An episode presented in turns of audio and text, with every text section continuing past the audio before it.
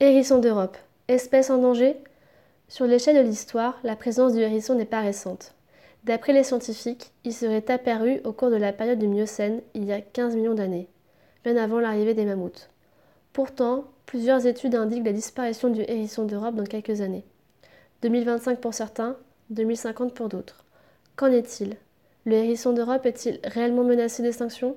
En affirmative, quels sont les différents facteurs concernés?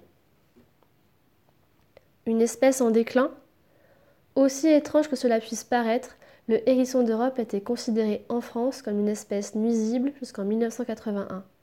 Il est désormais une espèce totalement protégée suite à l'arrêté du 17 avril 1981 puis du décret du 23 avril 2007. Il est donc interdit de détruire, mutiler, capturer ou encore perturber de manière intentionnelle ce mammifère. Il est également interdit par la loi de détruire ou de dégrader un site de reproduction ou une aire de repos.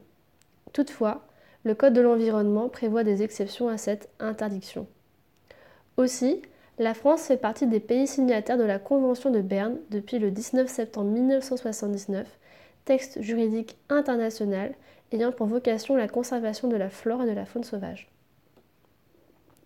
La liste rouge de l'IUCN classe le hérisson d'Europe en préoccupation mineure.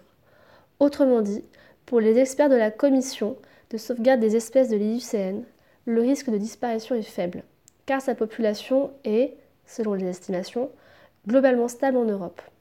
Aussi, le hérisson d'Europe est toujours actuellement considéré comme une espèce commune, contrairement au lynx et à l'ours, dont les effectifs sont fragiles. Petit bémol, les évaluations commencent à dater, la dernière remontant au 9 septembre 2016. D'après plusieurs études britanniques, le Royaume-Uni aurait perdu 50% de sa population de hérissons au cours des 20 dernières années. Quid de la France? Notre État manque de données sur l'effectif de cet animal, puisqu'il n'y a pas eu de recensement scientifique, mais il n'y a pas de raison de penser que la situation soit hélas différente.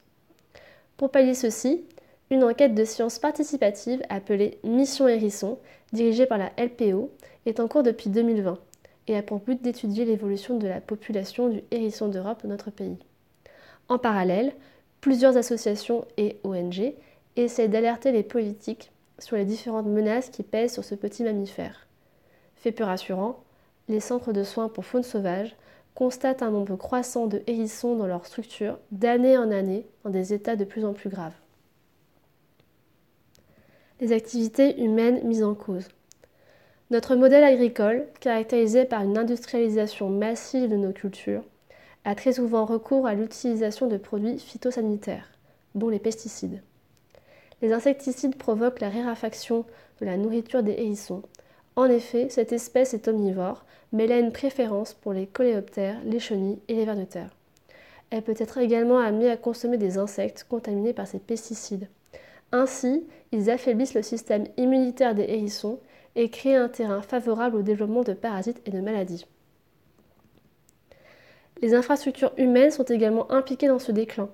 L'artificialisation des sols, comme par exemple les routes et les voies ferrées, ainsi que les clôtures des jardins et la destruction des haies, provoquent la dégradation voire la perte de leur habitat. D'après la Société française pour l'étude et la protection des mammifères, les collisions avec les véhicules tueraient entre 1 et 3 millions de hérissons chaque année en France.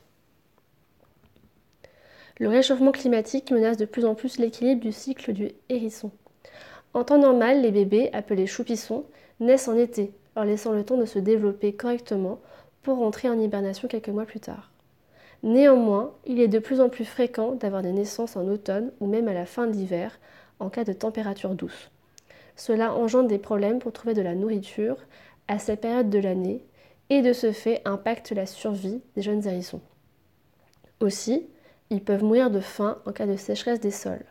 En effet, il est de plus en plus compliqué pour un hérisson de se nourrir, la terre devenant trop dure à gratter et donc plus difficile de trouver des vers de terre.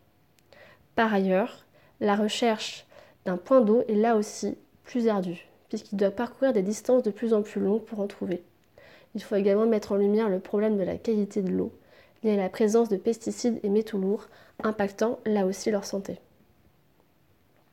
Ainsi, plusieurs facteurs d'origine humaine mettent à mal l'habitat, l'alimentation et le cycle de reproduction de ce petit mammifère.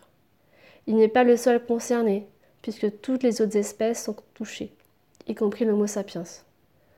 Au-delà des gestes individuels qu'il est possible de faire au quotidien, un changement systémique de notre modèle économique et sociétal occidental est nécessaire pour faire face à ces problématiques. À quand des politiques ambitieuses pour la protection du vivant?